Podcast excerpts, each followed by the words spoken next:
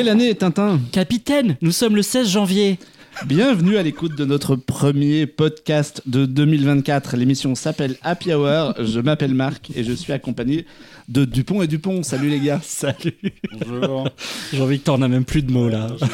Comme il est de coutume, depuis désormais 9 saisons, nous revenons avec un épisode en forme de bilan de l'année écoulée. En 2023, nous avons reçu un spécialiste des jeux vidéo, des scénaristes, des réalisateurs, une autrice de romans, un comédien spécialisé dans le doublage, un auteur de BD qui rafle quelques prix. Et pour commencer 2024, on a tout simplement envie d'inviter les meilleurs, la crème de la crème. Nous sommes donc avec Morgane. Salut. Oui, salut. Tu es journaliste reporter d'images chez Explore Media. Tout à fait. Et nous sommes aussi avec Manon. Bonsoir. Bonsoir. Tu es journaliste cinéma chez Combini. Oui. Tous ensemble, on va parler de séries, de films et des jeux vidéo qui nous ont marqués en 2023. On va s'ouvrir une bière ou deux, on va manger une part de galette des rois. Et on vous recommande de faire la même chose chez vous. Installez-vous confortablement. On est parti pour un peu moins de deux heures d'émission. Happy Hour, saison 9, épisode 1. C'est beau. Putain, il y a même des saisons Ouais. maintenant, je suis plus du tout au courant, c'est terrible, j'en rate deux, c'est fini. Je vais vous poser souvent la question dans cette émission, mais euh, est-ce que vous avez regardé des séries animées en 2023 autour de cette table et lesquelles ont retenu votre attention, si vous en avez regardé Bah, si t'écoutais le podcast, euh, Oui, de pourrais dire, euh, on a parlé de Scott Pilgrim par exemple.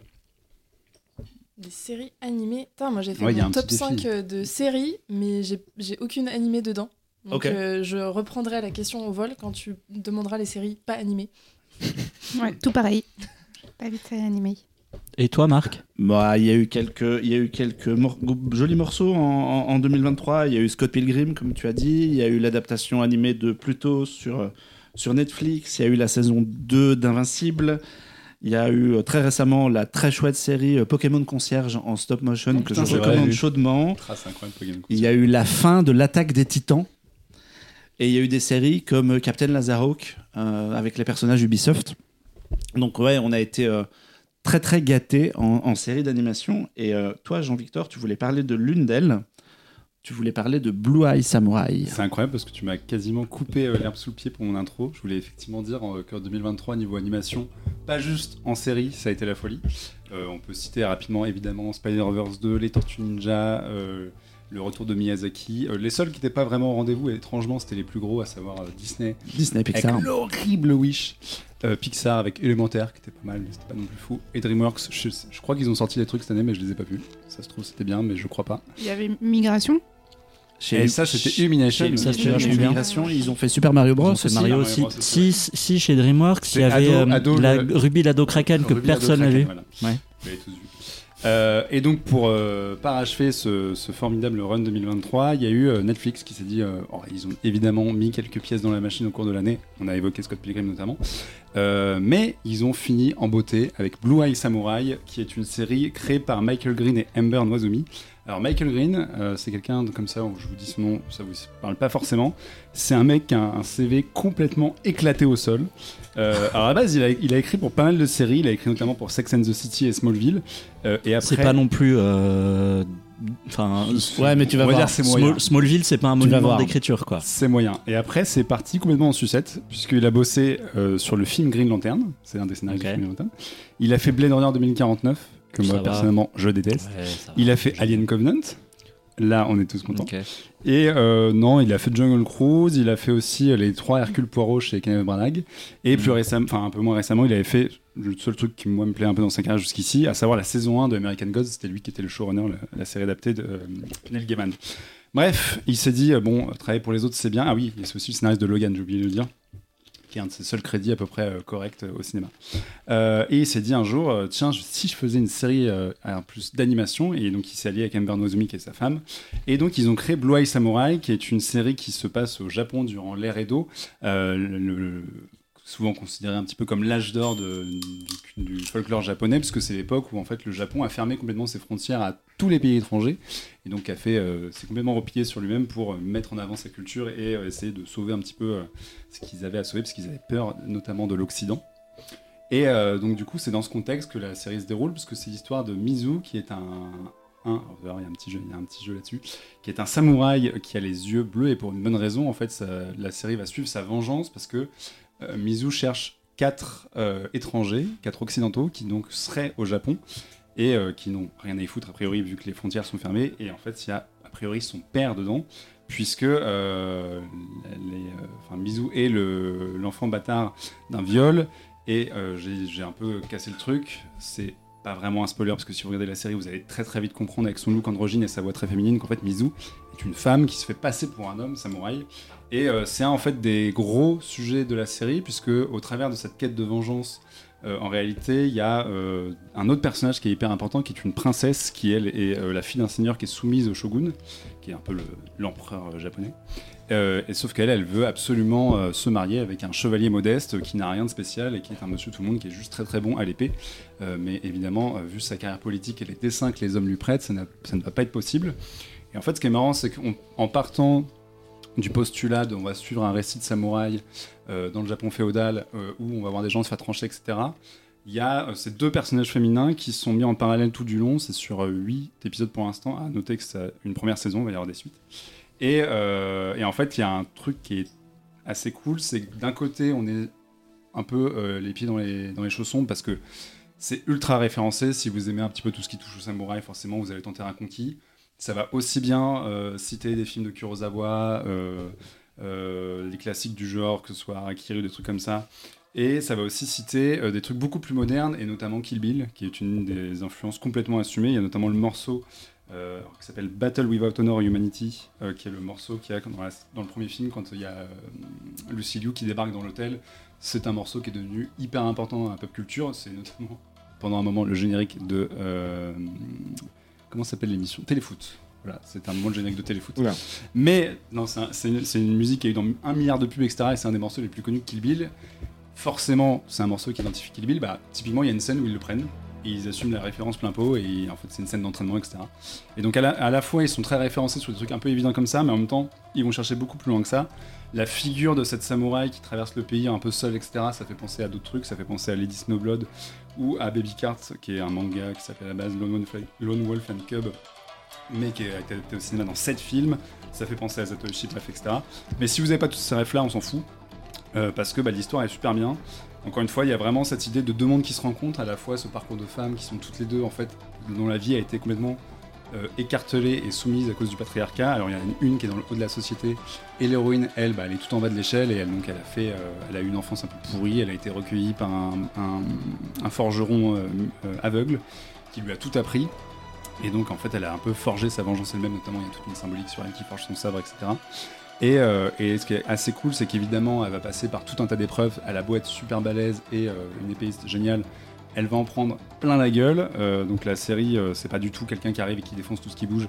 Euh, c'est un peu plus compliqué que ça. Et il y a encore une fois cette idée de deux parcours qui se poursuivent, sachant qu'il y a toute une série de personnages qui est assez cool. Notamment, elle rencontre très vite un assistant qui est manchot, qui a une petite bouille et tout, qui est un peu rigolo, mais en fait, bah, lui, il est un peu comme elle, entre guillemets, dans le sens où lui, il est handicapé dans la société parce qu'il a pas de main, il est né comme ça. Et en fait, il va faire ses preuves. Au début, elle veut même pas qu'ils le suivent et euh, ils vont réussir à se rencontrer, etc. Et il y a tout un, un truc d'écriture hyper sensible sur ces personnages-là qui sont complètement explosés, qui vivent dans une société qui les rejette, qui les écrase, qui les traite comme des gaijins, comme des étrangers, et où ils vont devoir faire leur chemin, etc. et un peu faire voler les codes en, en éclats. Euh, donc c'est hyper bien écrit. Et en plus, si vous voulez voir euh, des samouraïs qui défoncent tout ce qui bouge, bah il y a aussi ce qu'il faut. Il y a des très bonnes scènes d'action euh, et il y a un côté postmoderne qui est hyper assumé. Il y a notamment un moment une reprise de Forum de Beltol de Metallica euh, en japonais sur une grosse scène d'action. Moi j'avoue, à ce moment-là, j'étais très très heureux. Ça m'a fait euh, des petits guillis dans le ventre, c'était hyper classe. Et globalement, c'est hyper intéressant parce que ce mec-là et sa femme qui, a priori, n'ont quand même pas un parcours pro-Japon, en fait, ils, expliquent qu'ils se sont documentés comme des brutes, ils sont tombés sur des équipes qui étaient aussi passionnés qu'eux par tout ce qui a, a trait au samouraï et euh, au cinéma japonais notamment. Et ils ont tout mis dedans. Euh, à noter qu'en plus, euh, on a parlé euh, de la réussite de l'animation en France en 2023. La France, on a cité Illumination, Tortue Ninja a été fait en France, et Cocorico Blue Eye Samurai a été animé à Paris, puisque c'est une boîte qui s'appelle Blue Spirit, merci, qui a été en charge de l'animation. Alors, j'ai regardé un peu ce qu'ils avaient fait avant. Ils ont pas un CV monstrueux ces mecs-là. C'est vraiment leur, leur premier gros projet un peu adulte, un peu colossal, un peu. euh, Ouais, d'un seul coup, les mecs Ouais. se retrouvent quand même en charge d'un gros projet pour Netflix. Sachant que ouais, dans leur CV, j'ai trouvé qu'ils avaient notamment fait la nouvelle version des Merveilleuses Cités d'Or à partir de la saison 2. Et que leur truc le plus connu en, mé- en- dans la maison là-bas, c'était Grabouillon, qui est l'adaptation d'une BD. Quelqu'un connaît Grabouillon ici autour de cette table Ça me dit vaguement quelque Voilà. chose. mais- C'est pour donner un peu le niveau. C'est eux deux les fans de BD là.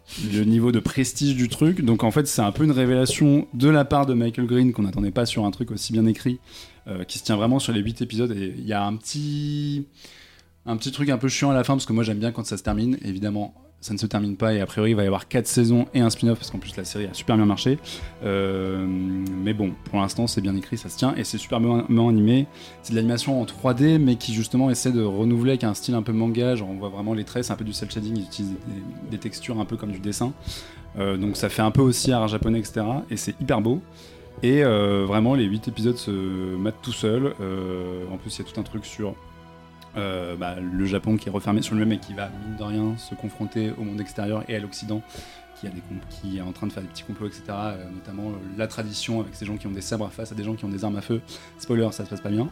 Donc en fait ça raconte plein de trucs, c'est hyper riche, visuellement c'est vraiment canon, c'est un peu la dernière pierre à l'édifice d'une année complètement explosive sur le milieu de l'animation. Et bah voilà, c'est sur Netflix, ça fait plaisir. Et c'est ultra gore en plus, t'as oublié de le dire. Ouais, c'est violent. C'est c'est vénère. hein. Ouais, c'est- c'est- c'est très, pour le coup, c'est brandé comme une série adulte, et c'est vrai, c'est, vous l'avez dit, c'est gore. Il y a pas mal de sexe, il y a notamment tout un truc sur euh, le milieu de la prostitution qui est évidemment mis en parallèle avec ce monde patriarcal, etc. Et ils y vont pas avec le dos de la cuillère, mais c'est, je trouve pas ça voyeur en fait. A un truc qui est assez intelligent là-dessus. Autant l'action, oui, bon, il y a des moments où ils, ont envie de voir des gens saigner, et ils le font très bien. Autant sur euh, tout ce qui est rapport à l'intimité, etc., je trouve ça plus malin que ça. Il y a notamment un truc sur le pouvoir que les femmes peuvent avoir sur les hommes, etc., vis-à-vis de la sexualité. Et euh, c'est fait de façon assez fine, mine de rien. Euh, donc, euh, ouais, non, c'est une vraie, pour le coup, oui, c'est une série adulte. Ne matez pas ça avec votre enfant qui est fan de Mandalorian, il va avoir des soucis. Je et confirme. des surprises, mais voilà. Ouais, moi j'ai tout vu aussi. Je l'ai je l'ai bingé as- assez rapidement parce que je me suis fait happer par ce truc-là. Je me rappelle que à- au festival d'Annecy avec Alexandre, on, était- on avait assisté à une présentation Netflix qui avait noyé Blue Eye Samurai entre deux euh, teasers ultra rapides de, de 1000 projets complètement noyés dans la masse. Avec, euh, heureusement, ça, ça vous parlera, ils avaient mis l'accent sur Chicken Run, Mm. qui était leur, leur grosse prod. Euh, mais sinon, tout le reste, c'était vraiment. Alors que c'est vraiment, je trouve, une série qui sort du lot. Tu parlais de, de l'aspect adulte. Quand même très, très inédit qu'une production internationale s'autorise autant, notamment de sexe. Autant au Japon, c'est c'est quelque chose qui peut se retrouver dans, dans les animés, autant dans, dans une production faite en France, écrite aux États-Unis. C'est pas du tout courant. Euh, moi, ce qui m'a surpris, c'est que je trouve ça visuellement magnifique, alors que j'avais des craintes au début de cette 3D en cel shading avec de, de, de la plate texture, parce que euh, quand ça marche pas, ça donne le ça donne le résultat de Wish, le Disney que tu cites tout à l'heure, Qui porte vraiment bien son titre. qui est qui est tout à fait c'est tout à fait la même technique en fait, les mêmes idées, sauf que quand c'est mal éclairé, mal mis en scène, mal filmé, ça rend dégueulasse. Ouais, puis oui, Et- il y a un vrai décalage entre les. Et quand c'est propre et que c'est bien amené, euh, ça fonctionne. Alors moi, je- le, le seul, je suis d'accord avec tout ce que tu as dit. Le seul mini reproche que je ferais à, à la saison 1, c'est que je trouve qu'il y a euh, un côté, on a chargé la mule pour. euh, Peut-être qu'à l'époque, ils savaient pas s'ils allaient avoir plusieurs saisons. Ils ont mis vraiment beaucoup, beaucoup d'éléments de narratifs qui reviennent régulièrement. Et Parce ils ont Notamment, on raconte tout le passé du personnage. Ouais, tout le passé dense, du quoi. personnage. Il y a vraiment euh, l'action. Il y a même un, il y a un épisode un peu mystique. euh, Il y a vraiment beaucoup de choses qui sont mis dedans. Et je me suis dit, oula, les gars, ils savent qu'ils vont peut-être avoir qu'une seule saison. Donc ils mettent vraiment tout avant de. Ils, ils utilisent vraiment toutes leurs cartouches. Ça m'a un peu, euh, un peu refroidi. Et en même temps, quand tu vois comment se termine la saison, tu fais. Ah ouais, non mais en fait, vous avez encore une mille idées dans la tête pour la prochaine, donc Ouais, la fin ça, ça, assez- devrait, euh, ça devrait tenir la route. Ouais, c'est c'est vraiment une très très bonne série. Voilà, voilà. J'ai vu qu'un seul épisode. donc, pour l'instant, euh, je C'était dire- bien Ouais, c'était bien. Mais euh, voilà, comme disait Marc, je- moi j'ai du mal avec le cel shading, je trouve ça moche. C'est aussi pour ça que j'étais pas à voir Wish, parce que ça m'intéresse, ça m'attirait pas plus que ça visuellement. Et en fait, là j'étais assez étonné du, du parti pris, euh, bah, surtout gore en fait. Mm. Et tu vas voir, ça va, ça va crescendo. le, corps, en fait, le premier épisode, t'as rien. le premier épisode, il est assez sage par rapport à ce, que, ce qui t'attend. Ils prennent vraiment le temps de monter en puissance petit à petit. Et plus on monte, plus ça devient euh, vénère ni- niveau action. Tout à fait. Donc ouais, c'est 8 épisodes, c'est ça hein? Ouais. 8 épisodes, première saison pour l'instant. Évidemment, la deuxième ne sortira euh, quand elle sera prête, Je pense donc dans a- 1000 ans. Bah là, je pense que Blue Spirit a une petite pression ans, les ouais. épaules Je pour. pense que euh, Netflix leur a tapé en mode Eh, c'était pas mal, les gars, bravo Elle est où la suite? Euh, je vous ai demandé euh, quelle était votre série animée préférée. Et mais c'était quoi votre film préféré de 2023 Tout euh, moyen confondu. Live, animé. euh. Euh, je pense que je vais pas être euh, original, mais Anatomie d'une chute, il m'a vraiment pété le cerveau. J'ai beaucoup aimé. Euh, moi, je pense qu'en numéro 1, numéro 1, c'est After Sun de Charlotte Wells, Mhm.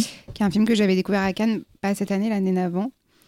Et je l'ai vu trois fois, et trois fois, ça me procure des émotions, euh, je crois, comme euh, rarement j'ai eu au, au cinéma. quoi. C'est niché dans des trucs vraiment euh, tout, tout petits détails, et tu t'attends pas à être euh, aussi touché. Mais ouais, moi, c'est vraiment le film qui me reste le plus en tête. Ouais, c'était mon numéro 2. Et, euh, Ouais, moi, c'est Anatomie d'une chute, mon numéro 2. Ah, donc, d'accord, incroyable. Il y a une amitié qui est en train de naître. Ouais, c'est. Euh, bah, moi, j'en ai parlé en long, en large, en travers ici. C'était Marcel le coquillage et ses chaussures. Mais ça, j'ai vu. ça- Non, mais ça, t'as câblé. Hein. Mais toi, t'es, t'es- t'es trop jeune. On en Mais t'as pas de 10 cœur, surtout, c'est tellement beau. Ah, C'est chiant, quoi. Non. C'est c'est une petite succession de vidéos YouTube. On en reparle dans 10 ans quand t'auras mûri. hein. quand tu le montreras à ton fils. Ouais, c'est ça. Et toi, Alexandre Alex Moi, c'était The Fablemans de Spielberg qui m'a fait chialer euh, euh, jusqu'à la fin. Et euh, quand même, je tiens à préciser, parce que vraiment, je, je trouve qu'on ne parle pas assez de ce film. Je, je, je veux faire un shout-out to- à Migration, Ouais, je, voulais en parler après. que j'ai adoré, euh, que j'ai trouvé, euh, qui m'a fait pleurer de rire du début à la fin, et qui à la fin m'a fait chialer. Donc vraiment, j'ai trouvé ça C'est génialissime. pour ça qu'il serait temps de grandir. Les. Exactement. Mais on peut aussi dire que tu es un jeune garçon, que donc tout ce qui est le rapport à Je la suis un jeune parent, euh, et du coup, j'ai ah. aussi chialé devant Spider-Verse. Voilà, ok. qui est mon numéro 1, je pense, de l'année. Effectivement, Anatomie d'une chute était pas très loin, mais euh, ouais, moi j'ai mis, Mais toi, j'ai hors, mis euh, Cross the Spider-Verse en Hors premier. dessin animé, parce qu'il faut grandir, Marc. Les dessins animés, c'est bon. Euh, Ah, j'en sais, j'en sais. Je me suis pas vraiment. En fait, pas comme, posé la question. comme je me suis focalisé sur mon. Sur, Ouais. euh, je vais faire un top 5 euh, full animation que j'ai mis en ligne sur, sur le site. Euh, je me suis pas trop trop posé la question. Non, je sais pas. Transformers. Il y a eu un transport. Ah, putain. Ah oui, putain, la vache. Bah oui. La vache, Rise of the. Beast. Marc adore les Tu l'as vu donc. Euh, ouais, ouais. Ouais. Ça, tu l'as vu Ouais, à la fin, ils utilisent un crossover avec J. Jobs qu'ils ont vraiment plus Ouais. d'idées.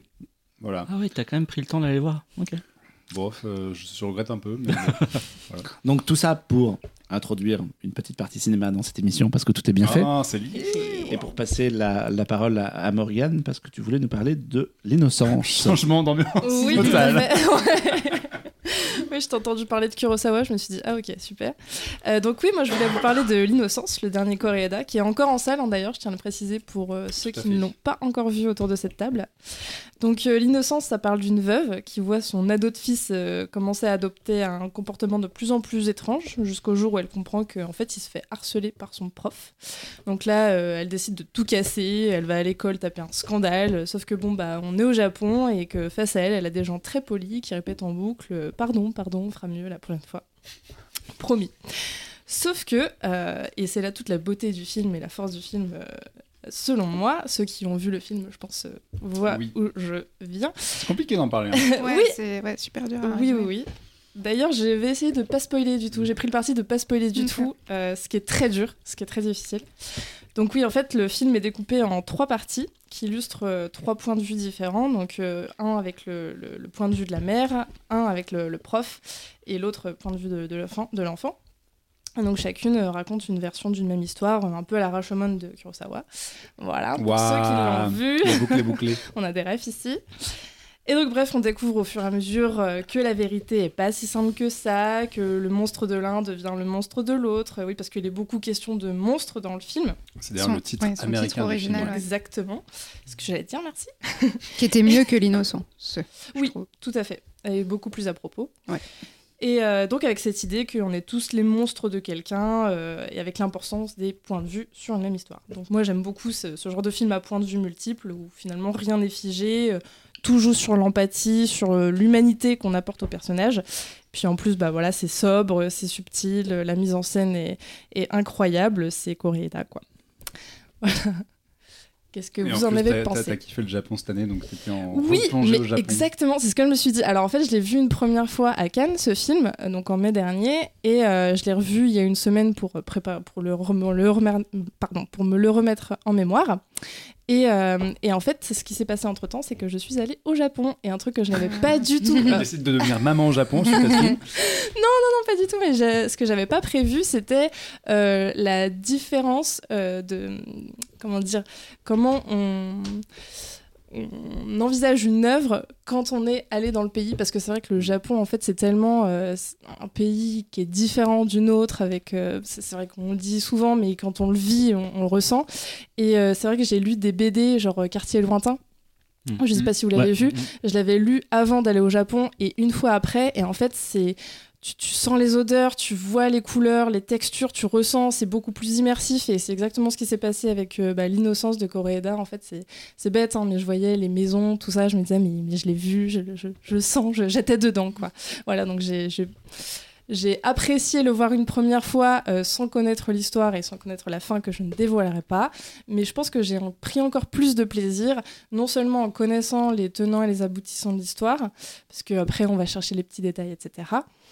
Je n'en dis pas plus, mais euh, je l'ai aussi d'autant plus apprécié parce que voilà, j'étais allée au Japon pour célébrer mes 30 ans, que j'ai adoré, et je vais encore vous flouder de mes photos de Japon pour les trois mois à venir. Les photos On mettra un lien vers ton très joli euh, profil Instagram où il y a vraiment des chouettes photos. Euh, mais moi, ça m'intéresse de savoir en, en quoi le, le- le- qu'est-ce que tu as retrouvé de, tes- de ton voyage dans le film et inversement? Est-ce que c'est vraiment des lieux précis parce que tu t'es retrouvé aux mêmes endroits? Je l'ai pas vu. Hein.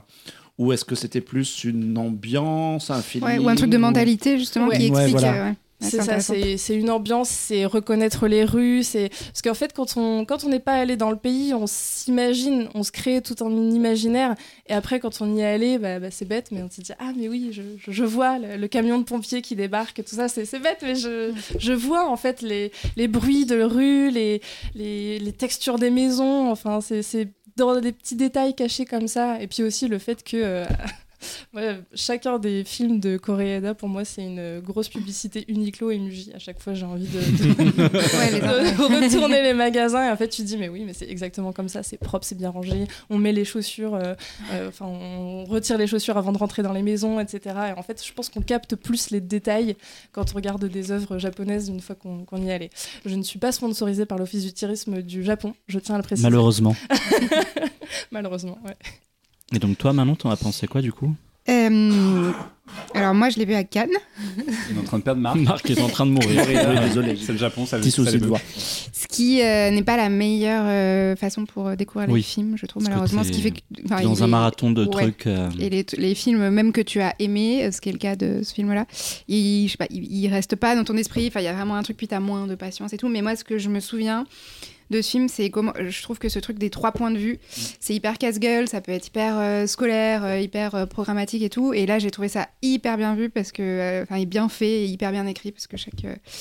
chaque nouvelle petite histoire dans l'histoire avec un point de vue différent apporte enfin vraiment une lumière une nouvelle lumière intéressante à l'histoire et ça j'ai enfin moi du point de vue du scénario j'ai trouvé ça vraiment hyper fort et puis ouais plein de thématiques sur l'ambiance le- l'enfance l'amitié tout ça qui sont qui étaient très jolies Ah, puis ce truc de scénario, ce qui est intéressant, c'est que c'est pas juste une douille où d'un seul coup ton intérêt de spectateur est renouvelé euh, tous les tiers Mm. de film, c'est que c'est vraiment ça alimente ce que raconte le film. exactement ouais, ça apporte des sur le point de vue société et euh, en plus bah, je pense que c'est aussi ce que tu as vécu en allant au Japon c'est qu'effectivement le, le peuple japonais est un des peuples les plus en apparence gentils et un peu coincés entre guillemets genre le non n'existe pas dans leur Mm. langage ils peuvent pas dire non et c'est vraiment un, un- un des moteurs du film c'est que quand cette mère au début débarque euh, pour défoncer ce qui déjà se fait pas dans, le- dans la, dans la culture japonaise tu restes cordial mais elle, elle se prend un mur et le- Mm. justement eux ils ont carrément un programme pour avoir des réponses Mhm. préconçue, ce qui évidemment lui fait péter un câble comme tout le monde. Et il y a tout un truc là-dessus, et justement les différents points de vue permettent un peu de détricoter ça aussi. Et, euh, et effectivement, euh, le film te retourne le cerveau à plusieurs reprises avec ça et alimente son propos, donc c'est euh, très malin. Et Après, le moi, il y a Pardon, vas-y. non juste le film a eu la Queer Palm aussi à Cannes cette année Ah ouais, ouais Ah bah oui, bah oui. c'était un choix mais Non, ça se défend. Ouais. Et il y a, il y a un... Moi, il y a un petit truc, je l'ai vu hier. Euh, Il y a un petit truc, c'est que je trouve le film bien écrit et je le trouve bien globalement. Mais toi qui l'as vu deux fois, est-ce que les trois parties se tiennent complètement? Parce qu'il y a toujours un truc, je trouve, avec ces films-là, c'est que là, il évite l'écueil de te refaire constamment les mêmes scènes trois fois avec un point de vue différent et justement il te montre d'autres choses, bah, le point de vue de chaque personnage donc, qui a été vivre sa vie euh, un peu à part. Et il y a quand même un truc de rétention d'informations, tu te dis bah oui la première partie il s'est passé ça et j'en ai pensé ça mais en fait j'avais pas du tout ce truc là. Il y a des moments je me disais si tu mets le film à plat euh, de façon ultra linéaire, il y a des moments je me demande si ça marche vraiment, s'il n'y a pas des Je petits trucs où posé il la tire un peu sur la corde en disant bon Euh, je ça pense pourrait pas qu'en se fait, faire mais euh, euh, j'en ai besoin. c'est au niveau temporel où c'est pas totalement exact. Ouais c'est ça, c'est un de peu mon, bizarre. de mon point de vue. Et euh, il y a un truc qui m'a manqué aussi, c'est quand ils ont ouvert la fenêtre de, de la- la- l'histoire de la, de la directrice et qu'ils l'ont pas totalement refermée. Je sais, c'est ouvert, mais bon, ça c'est un détail si jamais vous voyez le film. Euh, je me suis dit, ils vont peut-être l'incruster quelque part. Et d'ailleurs, j'ai eu un faux souvenir, je pensais en le revoyant, que qu'on voyait la, la scène avec la directrice. Comme le Bref, Japon, voilà. tu as ouais. Mais Euh. est-ce que du coup, parce que la façon dont vous en parlez, j'ai l'impression qu'il y a peut-être un twist ou un truc comme ça. Est-ce que le fait de le revoir connaissant tout le film, est-ce que te fait avoir une nouvelle vision de, de certaines scènes Ouais, totalement. Euh, C'est-à-dire que tu prêtes beaucoup plus attention aux détails. Et en fait, euh, dès le début du film, euh, il se passe quelque chose. Le, le petit garçon saute de la voiture et- en, en marche. Et en fait, tu, tu comprends pourquoi. Euh, La première fois, tu comprends pas forcément. Et la seconde fois, tu, tu, tu dis Ah oui, d'accord, ok. J'avais pas capté du tout. Et tout au long du film, c'est pareil. Et attention, ça parle d'enfant, donc toi qui es jeune Ouais, papa, c'est tu ça, vas douiller. Ok Ouais, et bah justement, le film m'a fait un peu comme euh, After Sun. Euh, C'est-à-dire que sur le moment, j'ai pas capté la fin. J'étais Oh, c'est beau. je veux pas spoiler. Mais bref, je me suis retrouvée à pleurer sur la, sur la croisette. Ouais, euh, sur le retour. voilà. Vous êtes peut-être croisés d'ailleurs, c'est fou. Croisé sur la croisette en train de pleurer. Mais en tout cas, vous, vous le vendez bien parce que moi, je l'ai pas vu. Alors, c'est c'est sorti il y a très peu de temps, le 27 décembre dernier. le donc, meilleur euh, créneau de sortie, tu sais. ça, ça compte quasiment pour, Ça compte, pour ouais. un film de 2024. Euh, mais j'aime bien ces, ces récits qui s'entrecroisent comme ça ou qui, qui racontent de, de différentes manières le, le même point de vue. Donc, je pense que je vais me, je vais me laisser tenter. Ouais, parce qu'on a, on a cité Rashomon, mais on pouvait aussi citer plus récemment, pour ceux qui n'ont pas vu Rashomon et qui ne savent pas de quoi on parle, le dernier duel de Mhm. euh, Oui. Ridley Scott qui faisait exactement le même procédé. Mais surtout, on peut pas trop en parler, mais c'est assez audacieux, je trouve, Mm. comme, euh, comme scénario. Mm. Voilà, mais on peut vraiment pas en Démerdez-vous. parler. Ouais, on- C'est dur de parler de ce le film. film est, Bah, trop, est sorti trop récemment pour qu'on se permette de, de, de, spoiler dans cette émission. Est-ce qu'on y voit de la cuisine? Parce que moi, le Japon. il y a- y, plein de pays où les gens mangent et j'en ai rien à foutre, mais dès qu'on voit de la cuisine Dans japonaise, les, ça me. dans les Corédas, j'ai pas trop souvenir d'avoir des scènes de cuisine de, de- ouf. hein. Dans Pas celui-là, trop moi, j'ai pas trop souvenir. Non, mais même Mais en ça vous a donné. Est-ce que, pour ceux qui sont pas allés, du coup, est-ce que ça vous a donné envie d'aller au Japon? Est-ce que ça, est-ce que ça donne envie d'aller euh, se plonger un peu là-bas Non, moi je trouve qu'il n'y a pas trop le. co- Mais moi, c'est ça que j'ai aimé, pas trop le côté carte postale euh, du Ouais, Japon, au- justement. Au contraire. Oui, c'est Ok. vraiment la vie banale des- Ouais. des Japonais. ouais. Mais je trouve que c'est plutôt une qualité. Ok, ben, c'est- moi ça me va. Euh, c'est donc euh, réalisé par euh, Hi- Hi- Hirokazu euh, Koreda et c'est sorti le, le 27 décembre dernier. Il y a encore plein de séances partout, puisque, après, euh, après Cannes et tout. Donc euh, allez-y, c'est chaudement recommandé par, Mhm. par l'équipe d'Happy Hour. fait. Et euh, je, vais, je vais garder la parole parce que euh, je voulais reparler d'une série d'animation. C'est que on passe un peu du, du coq à l'âne dans, dans cette émission. Mais euh, on disait tout à l'heure, et vous verrez, il y, a un- y a, il y a un lien. Il y a un lien avec le Japon et, et ce que tu disais, euh, Morgane, en plus, dans ce que je vais raconter. Le suspense est total. on, on parlait d'animation française tout à l'heure et on a parlé de, de Blue Spirit. En 2023, effectivement, le- la France et l'animation se sont euh, La bien trouvé. Euh, Micros a animé les Tortues Ninja. Illumination a sorti à la fois euh, Migration et Super Mario Bros. Euh, et moi, je voulais parler du, euh, du studio La Cachette. Euh, la Cachette, le studio a sorti en 2023 Unicorn Warriors Eternal, la série de mini-série de Gendy Tar- Tartakovsky. pardon. Apparemment, il y a une saison 2 quand même. C'était Ah, vu la fin de la prévu première. pour être euh, Euh, ils ont été nommés aux Emmy Awards pour, euh, pour euh, Star Wars Visions et l'épisode Ah oui, ça, 2. ils ont fait un, ouais. Ils ont fait un- l'épisode de- en, en franc, avec des références françaises de, de Star Wars Visions et peut-être le, le meilleur de la saison. Et ils ont sorti leur premier projet original après avoir réalisé pas mal de commandes, une série qui s'appelle Le Collège Noir. Et en fait, ce qui m'a donné envie d'en parler aujourd'hui, c'est que chaque fois qu'on fait un happy hour en forme de bilan, je cherche toujours un peu un espèce de, de, su- de sujet somme qui regroupe un peu mes, mes, mes, mes différents kinks de l'année et, et, et- et les différentes choses que, Les que robots, les ninjas et les dinosaures. Et euh, le, en fait, pourquoi le collège noir bouffe. Bah, Parce que la bouffe aussi. Euh, déjà parce qu'on avait reçu euh, Ulysse Malassagne à, à ce micro ici même euh, fin 2022 pour à l'époque Primal et il était euh, il était en fait en pleine production euh, du collège à ce, moment-là. Euh, J'avais échangé avec Julien Cheng pardon cofondateur du studio à propos de Star Wars Visions dans l'année. Je les ai recroisés à la Japan Expo parce qu'ils étaient venus faire une, présentation de la série. Et en fait, je me rends compte que dans mon année très marquée par l'animation, la cachette a toujours été quelque part dans un petit coin. Et donc, je me suis dit que c'était le, le bon sujet un peu euh, global pour, pour, euh, pour cette émission. Euh, le Collège Noir, pour ceux qui ne savent pas, à l'origine, c'était une BD donc, signée par Ulysse, donc, que, je viens, que je viens de citer, qui paraissait dans le magazine Géo Ado, où, comme à la manière de Picsou Magazine ou de, ou de, ou de Spirou, quelques pages par numéro, une BD, ça se suit. Et c'est devenu trois tomes ensuite reliés. Euh, et en fait, c'est basé sur les souvenirs, très vaguement basé sur les souvenirs d'enfance de, l'auteur qui est né dans le Cantal. Euh, et on va suivre cinq gamins qui sont euh, en, internat dans, dans un collège qui est fermé pour les vacances. Ils sont 5-6. Ils sont gardés par, par une jeune fille qui est un peu plus âgée qu'eux.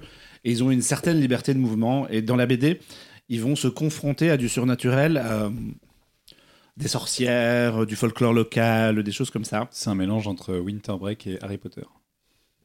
Alors, j'ai pas vu Winter Break, C'est donc dommage, je te fais bien. complètement confiance. Euh, mais ce qui m'a intéressé aussi, c'est que euh, la BD raconte une histoire, ou trois histoires, puisqu'il y a trois tomes. Et en fait, ils ont pris le parti pris de pas adapter la BD réellement pour la série d'animation, mais de faire comme Scott Pilgrim qu'on a évoqué dans, dans- dans le numéro précédent, à savoir, on se dit que les lecteurs, bah, ils connaissent déjà l'histoire. Est-ce que ça va les intéresser de, de redécouvrir la même chose transposée à l'écran? Là, ils avaient la possibilité de faire autre chose. Déjà parce que euh, tu racontes pas de la même manière une histoire en trois pages dans un mensuel que en 15 minutes à l'écran. Et donc, il y avait cette possibilité d'étendre l'univers. Et en fait, ce que, ce que fait Ulysse, c'est qu'il reprend des éléments de la BD et il fait quelque chose, les décors, il reprend les décors, il reprend les personnages, mais il fait quelque chose de vraiment différent dans l'histoire. Moi, je trouve que c'est même plus intéressant, c'est plus réussi que, l'histoire d'origine. Et il en fait 6 fois 15 minutes. Euh, donc, de quoi ça parle? En fait, ça, la série d'animation, donc c'est euh, lui-même et, euh, et ses camarades de classe qui se mettent à enquêter sur la disparition de l'un d'eux. En fait, il y, a un- garçon dans la région qui a disparu. Il y a des, des appels à l'aide, il y a des affiches partout. euh, et dans la BD, c'était très légèrement évoqué dans un coin et puis c'était mis de côté.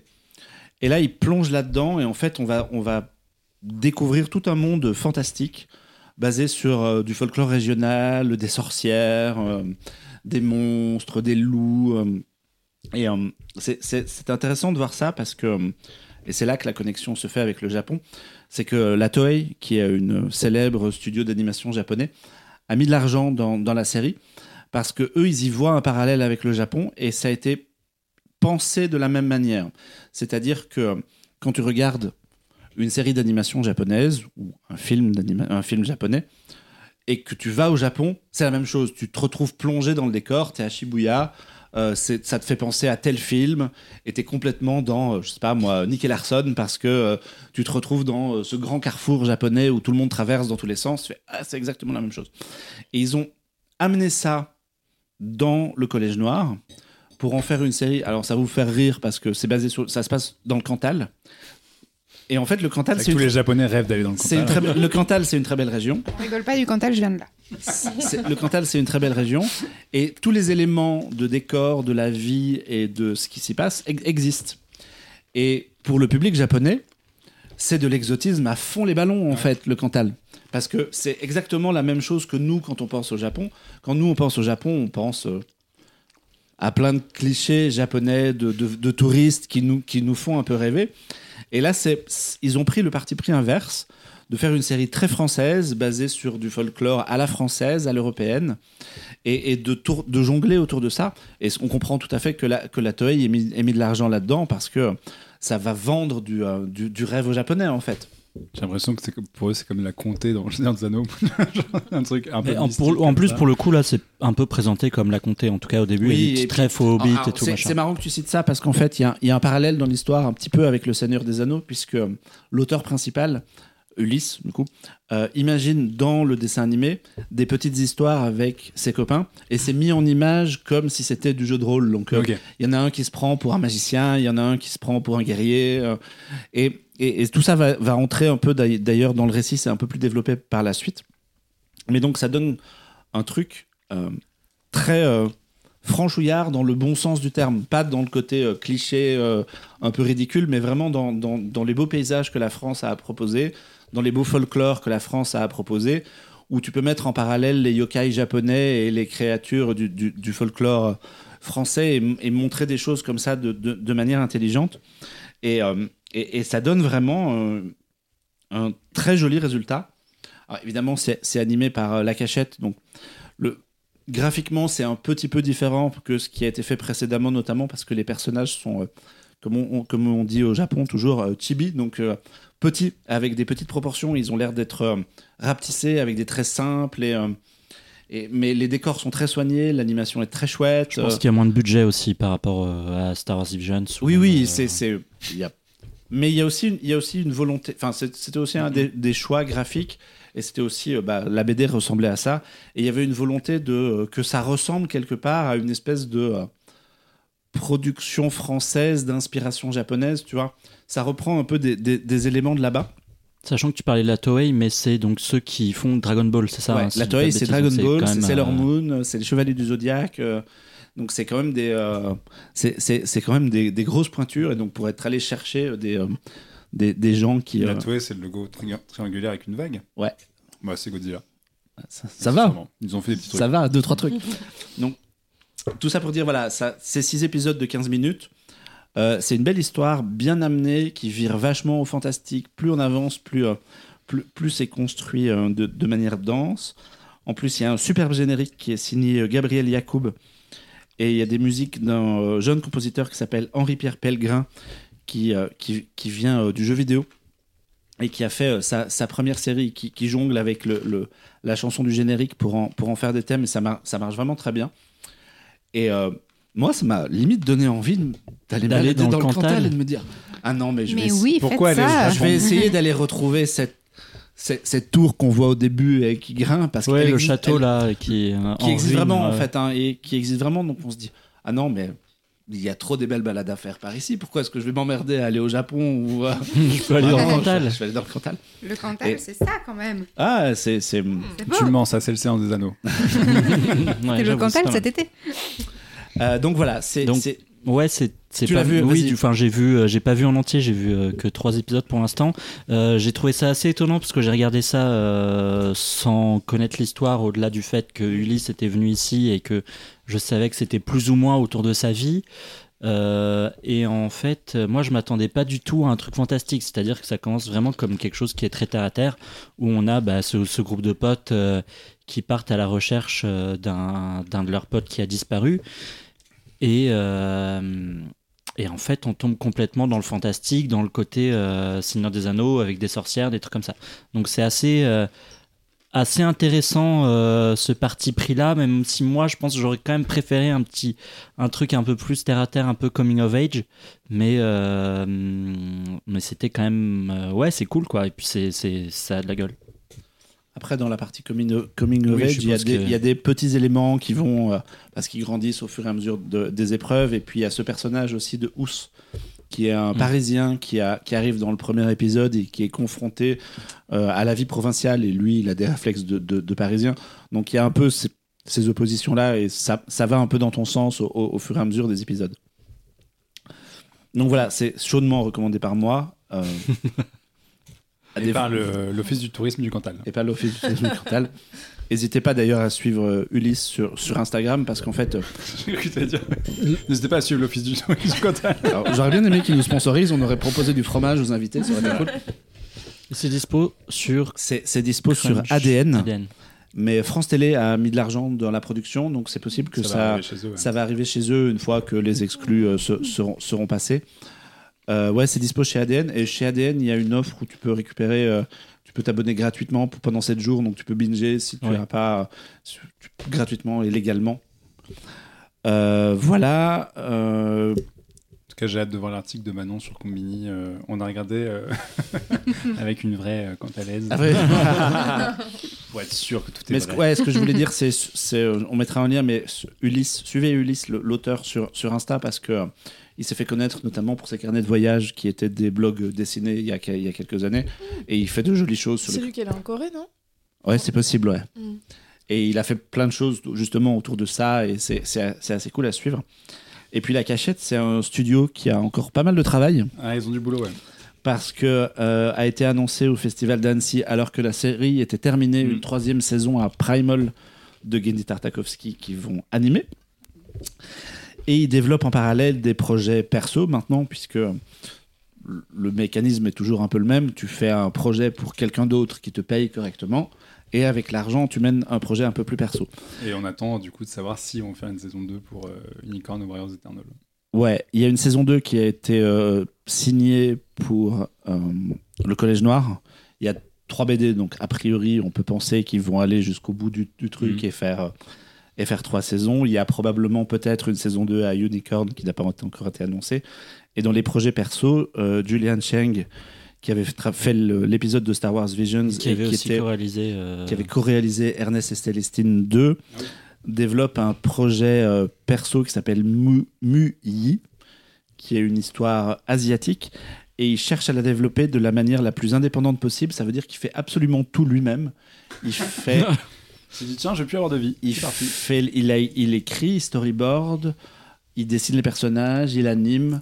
Et il essaye de faire volontairement un projet avec une économie de moyens et de qu'est-ce qu'on peut faire en étant le plus euh, réduit possible. Mm. Et ça devrait donner. euh, Il y a une affiche teaser Et on n'a plus de nouvelles de lui depuis qui 6 est mois. plutôt alléchante. bah après, je pense qu'il est un peu tranquille. Enfin, c'est c'est sa boîte, sa prod et euh, ses trucs, donc il a. Il a, il- il a ses propres délais, mais je trouve ça intéressant de se dire, au milieu des, des grosses machines, Oui, euh, qu'il des énormes fond, studios, que qu'il expérimente à fond le côté, euh, je vais faire ça euh, tout seul entre guillemets. Alors, j'imagine qu'ils sont pas, il est pas exactement tout seul, mais je trouve ça, je trouve ça intéressant de savoir euh, où il va. Fort bien. Vive le Cantal et vive euh, le Collège Noir. Et vive la cachette.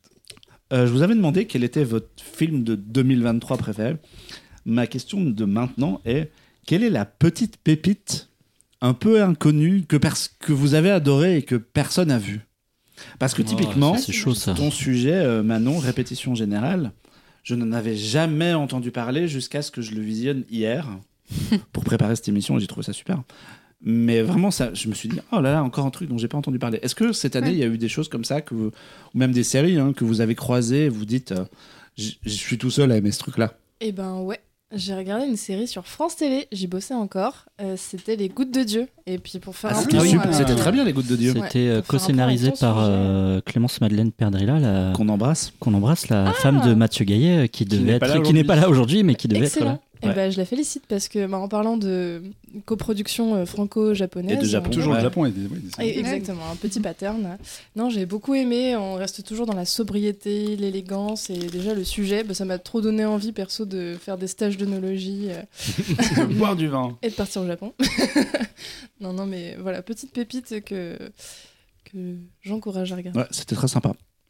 Toi, Alex, Franchement, je suis en train de réfléchir, j'ai pas de. un petit film indé qui s'appelle Migration, peut-être? Bah ouais, non, mais pff, non, parce qu'en fait, Non, parce En que fait, Migration, le- tout le monde l'a le vu. problème c'est que moi j'en parle ici des trucs euh, stylés. Ouais. Donc c'est un peu. le- Moi, j'en ai un. Alors, je vous ai fait chier avec. euh, je pense qu'on est trois à l'avoir vu sur Terre. Ça s'appelle Hundreds of Beavers.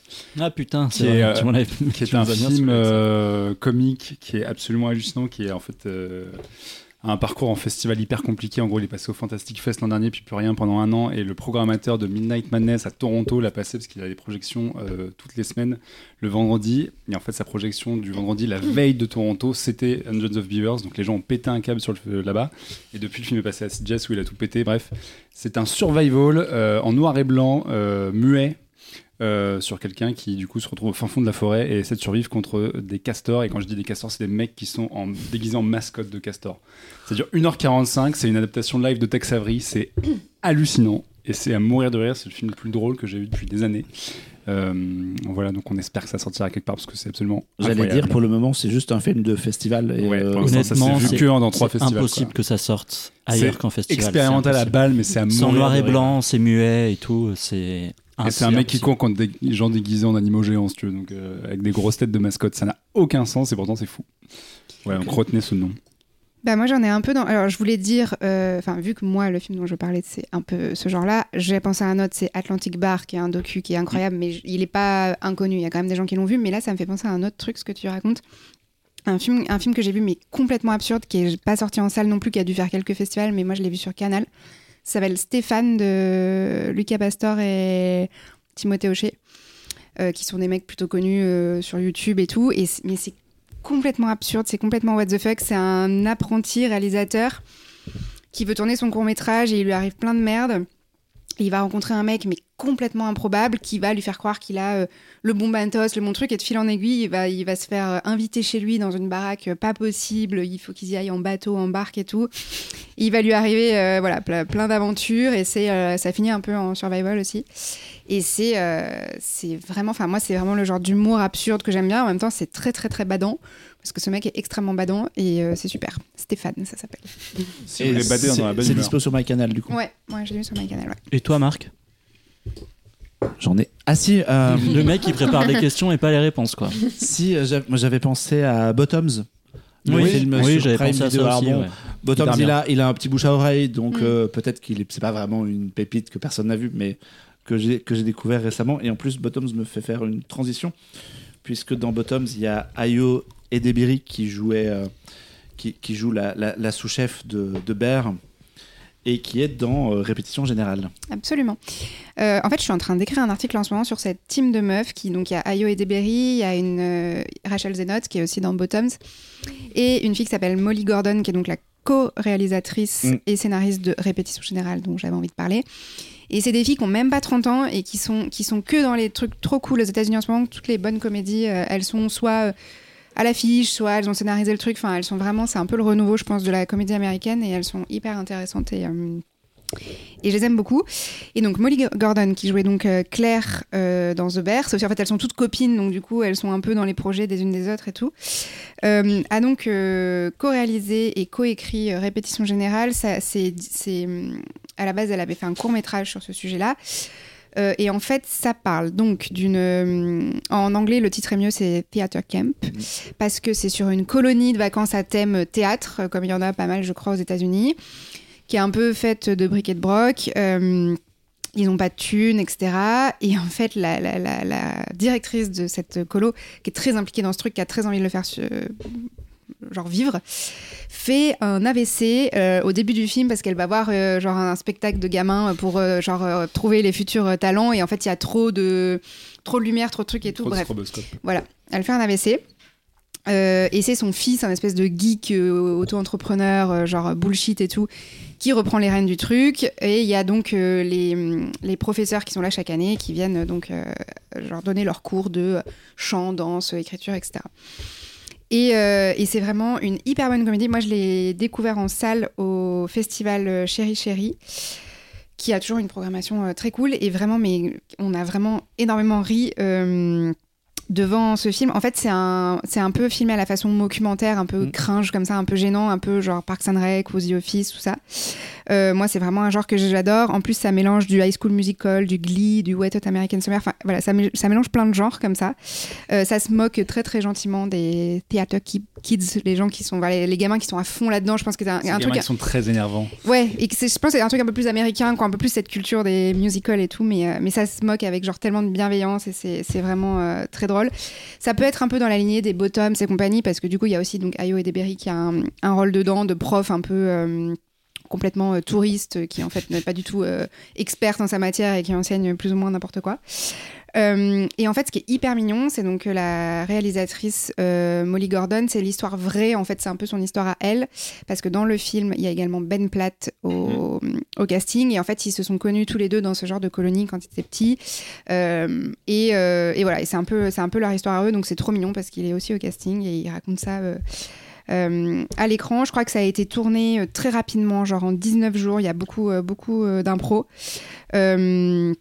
Euh, ils ont eu un prix à Sundance, je crois, le prix du casting d'ensemble, parce qu'il y a donc y a plein d'enfants qui sont pas des acteurs euh, euh, professionnels dedans, et en fait ils savent tout faire, ils savent jouer la comédie, ils savent chanter, ils savent danser, parce qu'en fait à la fin ils arrivent. Le but de cette colo est de créer une comédie musicale en l'honneur de euh, la, la- directrice qui elle est donc à l'hôpital. euh, en mode AVC quoi. Et à la fin donc ils performent leur comédie musicale mais qui est complètement border, enfin c'est vraiment mais c'est hyper drôle et donc les gamins dans le film savent absolument tout faire. Et voilà, c'est un film qui est hyper euh, queer, qui est hyper euh, camp, qui est hyper absurde mais qui est vraiment euh, très drôle et c'est c'est aux États-Unis, je pense qu'il est sorti en salle. Je sais pas là, ça a été Disney+, chez Disney+, nous. ouais. chez nous. Et, et je- aux États-Unis, il y a eu un petit buzz, enfin des bonnes critiques quand même globalement. En France, c'est vraiment passé euh, inaperçu et c'est dommage parce que alors, tous les gens qui l'ont vu, ils ont vraiment euh, adoré ce film. Quoi. Je vois pas comment on peut ne pas l'aimer. Enfin, c'est tellement drôle et tellement euh, spontané et naturel. Sans la moindre promotion de la part Ouais. de Disney+. Ils ont planqué ça, bah, un peu comme Bottoms. sur- en avant, quoi. Ouais, c'est très, c'est très curieux, mais pourtant ça mérite genre tous les visionnages du monde. Toi, tu l'as vu hein Mais- Qui, qui l'a vu à toi Mais, du vu. coup, à part la fin, parce que tu- j'ai vu justement dans le casting qu'il y avait Ben Platt, Ouais. tu disais, euh, à part la fin, c'est pas une comédie musicale. Non, c'est c'est Non, mais c'est Bah, là. tu vois des cours de gens qui Voilà. chantent tout quand même. Et Oui, c'est autour mais de c'est l'amour pas, des comédies euh, musicales. Donc du coup, il- lui, il y a oui, ça. euh, il n'y a voilà, pas qui numéro. Il n'y a pas euh, quelqu'un qui se met à danser. Ouais, pas une musicale où ils mode, chantent Il y a quand même le régisseur, enfin celui qui est à la base plutôt régisseur, en fait, qui s'avère être un danseur hors pair, qui est d'ailleurs, je crois, le mari de Ben. Platt dans la vraie vie. Bref, ils ont fait ça en famille. Euh, mais à la fin, t'as quand même un gros gros morceau de comédie musicale, et c'est et si on sent quand même la- l'apport de Ben Platt là-dedans. euh, Ouais, aussi. parce que c'est pas euh, n'importe qui. Mais je, Oui, je vois, dans ce tu milieu-là, ouais. venir. Il y a les personnages pendant la répétition se mettent pas à chanter. C'est vraiment de la comédie. Mm. Ça parle de la comédie. Ça montre une mise en scène. Et c'est pas. euh, Ça montre Mais une comédie pas, sur scène, mais c'est pas une comédie euh, musicale. Quoi. c'est, euh, C'est pas une oui, comédie voilà, musicale. c'est pas au, au sens où tu veux. Mais par contre, genre, moi, leur comédie musicale à la fin, je paye pour aller la voir. Quoi. Ah oui, carrément. ouais, c'est, c'est très... Moi, ça m'a... je, l'ai, je l'ai découvert hier justement pour préparer cette émission. Et euh, pour être honnête, je m'étais dit, ouais, je vais le regarder. Si jamais c'est pas terrible, je, euh, je vais Je quoi. genre, je l'ai regardé, quoi. Je vais regarder un bout et euh, j'irai dormir. Et bah non, je me suis fait Voilà, happer. Je me suis fait happer par, par, par le truc que j'ai évidemment regardé jusqu'au bout. Et Euh, c'est pas suis très long en plus. Je Non, pense non, que ça pas même, même pas une heure et demie, je pense. Euh, je, me, je suis épaté par euh, Molly Gordon parce que moi je la connaissais comme comédienne dans Bear euh, quand elle- où elle joue le rôle de Claire. Et on soupçonne pas son. Ouais, alors qu'en fait, elle en écrit, fait, elle réalise, elle chante, elle joue incroyablement. Euh, c'est- très très euh, imp- impressionné par euh, tous ses talents alignés alors que elle a une carrière qui démarre quasiment. Ah, complètement, ouais. Donc c'est c'est- Ouais. assez impressionnant. Euh, moi, ça m'a. euh, J'ai j'ai vraiment. Je me suis marré. J'ai vraiment. Je trouve le, le personnage de l'espèce d'influenceur là qui se met à gérer le, le- absolument Ouais, qui a insupportable. qui a une espèce de crypto bro euh, Mm, horrible. ouais. Mais en même temps, c'est tellement quelqu'un qu'on connaît. Ouais, Ça, ouais il est on- tellement on- actuel ce film, il est tellement, je on- trouve, 2023. On a tous croisé des, un gars qui ressemble à ça et c'est c'est vraiment, c'est c'est vraiment affreux. Euh, ouais, je me suis vraiment laissé prendre. En plus, moi, je suis pas un dingue de comédie musicale. C'est pas vraiment. Moi non plus, pas du tout. Pour le- on, peut même dire, on peut même dire que t'aimes plutôt pas trop. Hein. Ouais, je suis assez difficile. Ouais. et- Bah, pareil, un dans ce alors film. là, évidemment, moi, comme j'y connais rien en comédie musicale, je pense Parce qu'il y y a des robots géants. il y a mille rêves qui me sont passés au-dessus Ouais. de la tête, hein, parce que. Oui, c'est ça que je voulais dire, c'est que c'est un humour très américain, très référencé, Ouais. et je pense qu'on loupe la moitié des trucs, mais c'est pas grave, tout le reste Et est puis très ils font, drôle. ils font- ils font- pense ils font que- référence à plein de comédies musicales Ouais. existantes que moi j'ai j'ai jamais entendu de ma vie. Pour les gens qui vont Donc, souvent forcément. à Bordeaux, c'est mieux. Ouais, voilà. Ouais. Si, si, c'est plutôt, plutôt dans ce genre-là. Mais ouais, c'est. Typiquement, il y a un moment où il chante une chanson de Wicked, par exemple, qui est euh, une Ça, énorme comédie Ouais. Ah, je l'avais, qui sort, cette qui sort au référence, je l'avais, cinéma bientôt avec Ouais. euh, Ariana Grande d'ailleurs. Donc, euh, ouais, en ouais, France, c'est pas je- connu, quoi. Je trouve ça hyper sympa. En plus, le, le- la manière dont c'est écrit, je trouve évite un peu certains clichés et certaines facilités dans lesquelles elle aurait pu tomber. Et c'est plutôt malin jusqu'à la dernière minute, même si euh, il y a des trucs, on frôle parfois le, le- la, la facilité, mais c'est toujours un peu. Euh, le, le- le scénario passe entre, entre les mailles du filet. Donc je trouve, je trouve ça plutôt malin. Puis ouais, Molly Gordon, vraiment Ouais. com- com- complètement bluffé. Puis les gamins, les gamins, ils ont, ils ont trouvé des gamins qui sont complètement dingues, Ouais. qui arrivent à faire des, à des trucs de malade. Je me suis dit, mais. Alors ça m'a rappelé, c'est un petit dossier. Euh, Attention, il sort son album peur. photo. je pourrais presque, mais euh, autour de cette table, quelqu'un a fait une colo qui, où, euh, dont Ah, le clou du spectacle, dont le clou du spectacle vrai, était absolument. un spectacle. Alors, Est-ce que tu veux nous en parler, C'est- Alex C'était pas tout à fait un spectacle. C'était pas une comédie musicale. Euh, c'est que j'ai effectivement j'ai fait une colo cinéma euh, où à la fin Ah, je devais oui. faire un court métrage. Et alors pour l'anecdote, un petit dos en plus, mais pas pas sur moi qui est mais sur quelqu'un qui gravite dans le milieu du cinéma, c'est que le mon directeur de colo, ce n'était rien de moins que Simon Rio, euh, le journaliste cinéma. Mais non Voilà. Et vous avez fait un court métrage Stargate, Stargate Oui. absolument qui où je jouais un russe sur les internets qui en existe cherchant sur- un peu. qui existe sur mon profil Facebook. Si vous, si moi- si vous, si vous, vous m'avez en ami Facebook euh, et que vous allez fouiller dans les vidéos, il y a une vidéo de 30 minutes qui est Faut avoir la foi quand même. faut quand même avoir la foi parce qu'en plus c'est un rip d'une VHS que j'ai mis sur Facebook C'est un fan footage. hein. et euh, et puis franchement c'est nul quoi tu vois c'était du maquillage je me souviens très bien qu'on maquillait les- on avait maquillé les gens avec du PQ et des et des du Crayola sur la gueule Ça a l'air euh, trop bien. C'était euh, Mais tout ça pour dire que tu devrais regarder Répétition Générale. Parce non que non je mais pense que ouais tu ouais vas je te- pense que je pense dans l'organisation, dans l'ambiance et tout, tu vas, tu vas t'y retrouver un peu. Mm. Toi, tu l'avais aussi Ouais, moi j'aime bien, mais il y a un petit truc, c'est que je trouve que le film va trop vite. Il y a vraiment cette écriture un peu euh, Oui, c'est assez frénétique. Le début, à la tu The comprends Office pas. ou à ouais. la euh, Arrested Development, genre de truc, mais où ça bombarde pendant une heure et demie. En fait, finalement, il y, a- il y a une sous-intrigue sur euh, le, le fils qui récupère la direction du truc et qui doit réussir à maintenir le- la boîte à flot. Et évidemment, comme c'est un manche, ça devient compliqué. Euh, mais globalement, en fait, le, même si le fil rouge, c'est ils montent leur comédie musicale, en fait, ça bombarde. Il y a des scènes qui durent même pas euh, 20 secondes. Mm. Et il y a un moment où je- moi je trouve ça un peu épuisant parce que c'est Mm. tout est prétexte pour la vanne et tu te dis les gars vous pourriez poser 3 secondes votre histoire ça coûterait pas plus cher donc je trouve ça un peu frustrant mais après effectivement il y a, y a- il y a des bonnes vannes et il y a une énergie en fait dans le film qui est assez cool donc euh, ça passe quoi. Mais je pense que cet effet-là vient du côté documentaire, genre image Mm. volée, machin, où ça fait des espèces de zoom avant hyper euh, intense. Et et typiquement c'est un des et- trucs intéressants c'est que le côté faux, documentaire il y a des cartons Oui. évidemment ils arrivent à résoudre des trucs narratifs juste par des cartons à l'écran vraiment Mm. du texte blanc sur un fond noir Ouais. terminé Souvent, les cartons, c'est un peu paresseux. Là, c'est ils sont hyper drôles. Enfin, vraiment, Bah il y là, a vraiment un ça truc, c'est pourrait trop bien utilisé. paresseux parce que fondamentalement c'est vraiment une douille de scénario pour aller trois fois plus vite Ouais. mais comme c'est drôle Ouais. en fait t'excuses le truc et ça marche. Mais il y a un truc ouais, de film qui va à 400 à l'heure et t'es là, wow et Mm. voilà. Voilà, c'était mon analyse euh, très pertinente euh, de ce film. Tout ça pour dire que c'est vraiment chaudement recommandé. Pour le coup, c'est drôle, euh, c'est c'est bien amené. Que- comme tu disais, il y a toutes ces actrices qu'on retrouve ailleurs qui, qui Ouais. sont en train de tout doucement percer. Et, Bah, Ayo, là, elle a quand même eu un Golden Globe. A Ayo, c'est- Donc ça y est, c'est bon, c'est c'est son, année, elle, parce qu'entre Bottoms, ça, et alors pour reboucler avec ce qu'on qu'on disait tout à l'heure, elle est la voix d'April O'Neil dans euh, Les Tortues Ninja qui est sorti Ah oui, en, début d'année. Donc elle, est- elle était vraiment partout. Et puis En fait, elle, elle a commencé dans le doublage, je crois. Elle était Ouais. dans Big Muff. Et un truc. Ouais. C'était elle. elle euh, fait, ouais. une, elle fait une voix dans une série animée, puis elle a été reprise pour, pour April. Et euh, ouais, c'est vraiment son année. Et, euh, c'est quelqu'un de super impressionnant en plus dans, dans la saison 2 de Bear. Moi, elle m'a, elle m'a complètement bluffé. Donc je suis très impatient de suivre sa carrière dans les prochains mois. On on a une petite pause galette des rois. Ouais, euh, on s'excuse auprès des auditeurs. s'ouvre, euh, voilà, on va, on va On- peut-être on avoir la fève. bouteille de cidre et on va se Mais partager en- une galette des rois. avant de faire le dernier sujet, est-ce est-ce qu'on est-ce qu'on est-ce que vous avez bon, vous avez pas vu de série cette enfin si vous avez non pardon Waouh, ok, il faut que j'arrête de boire du cidre.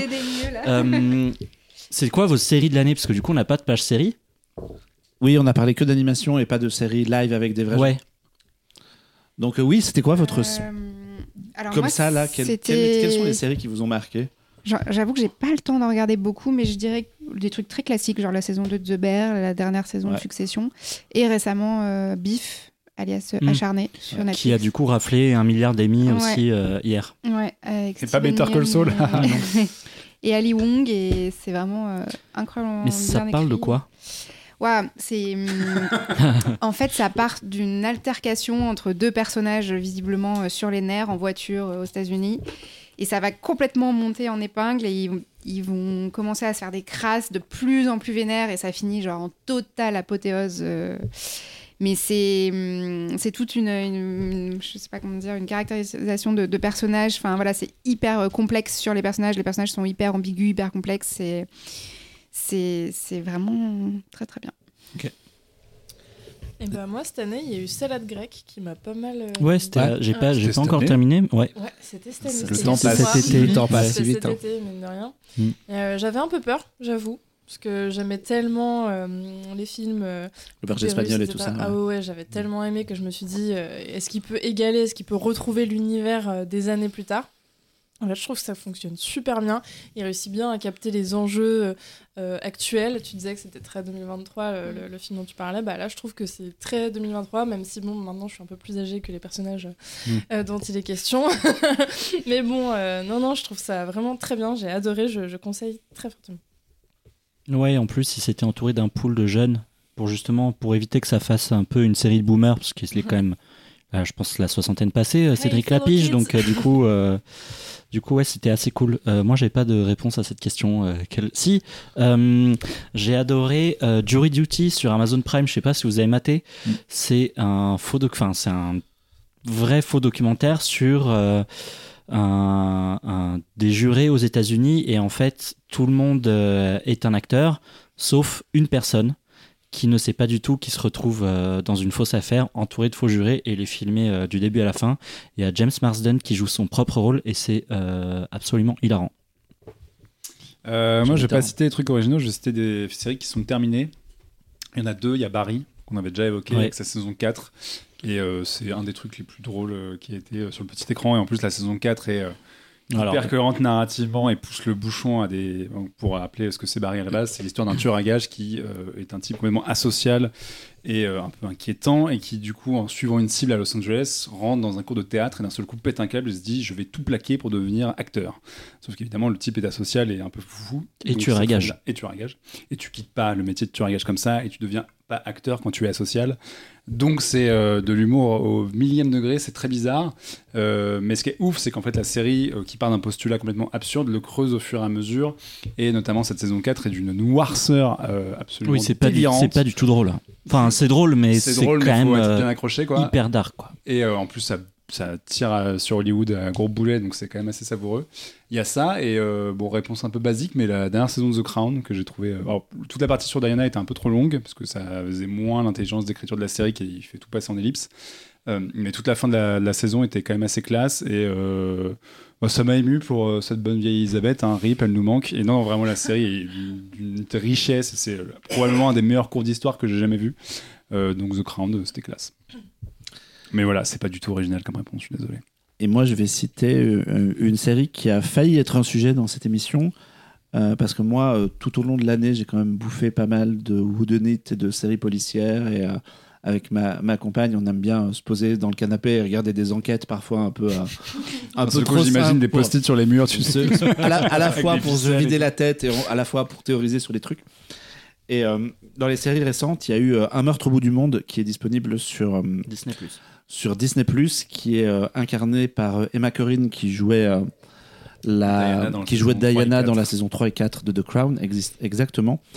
Et c'est un whodunit euh, écrit par Britt Marling qui avait fait DOA sur Netflix et c'est euh, c'est vraiment des gens qui sont enfermés dans un hôtel en Islande, des super riches qui se retrouvent entre eux, qui sont amenés par euh, Clive Owen pour une raison, et l'un d'eux meurt, et il se trouve que elle, qui est une jeune autrice, euh, va enquêter, parce que son, son père était, euh, était médecin légiste, et donc elle a un passé sur...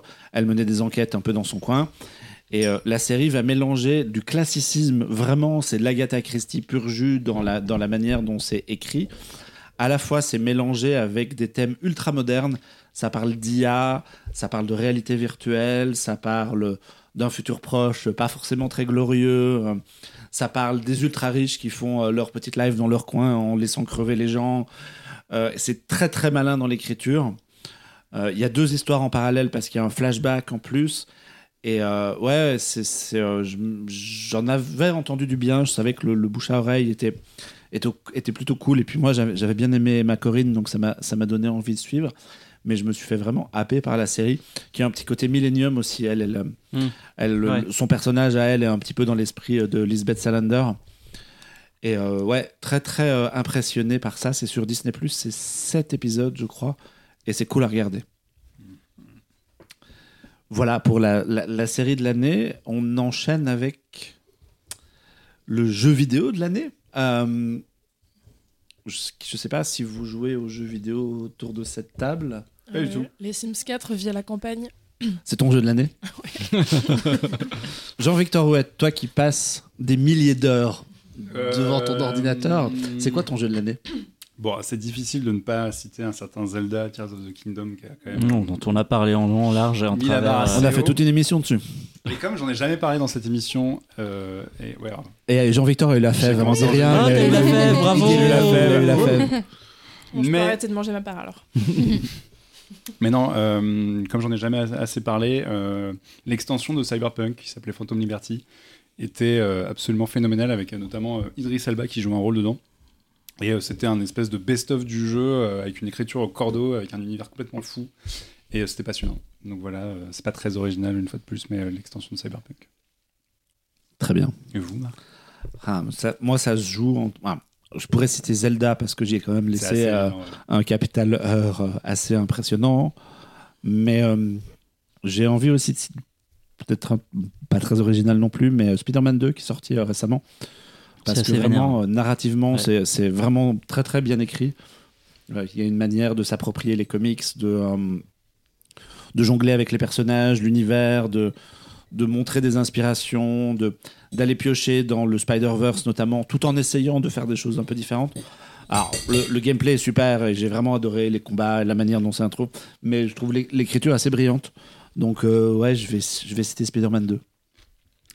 Et tout ça m'amène à ton, jeu, de- à ton autre jeu de l'année, Alex. Wahoo Waouh Ouais, est avec nous Charles, Charles j'allais dire Charles Michel, non. Euh, Charles Martinet, euh, c'est moi.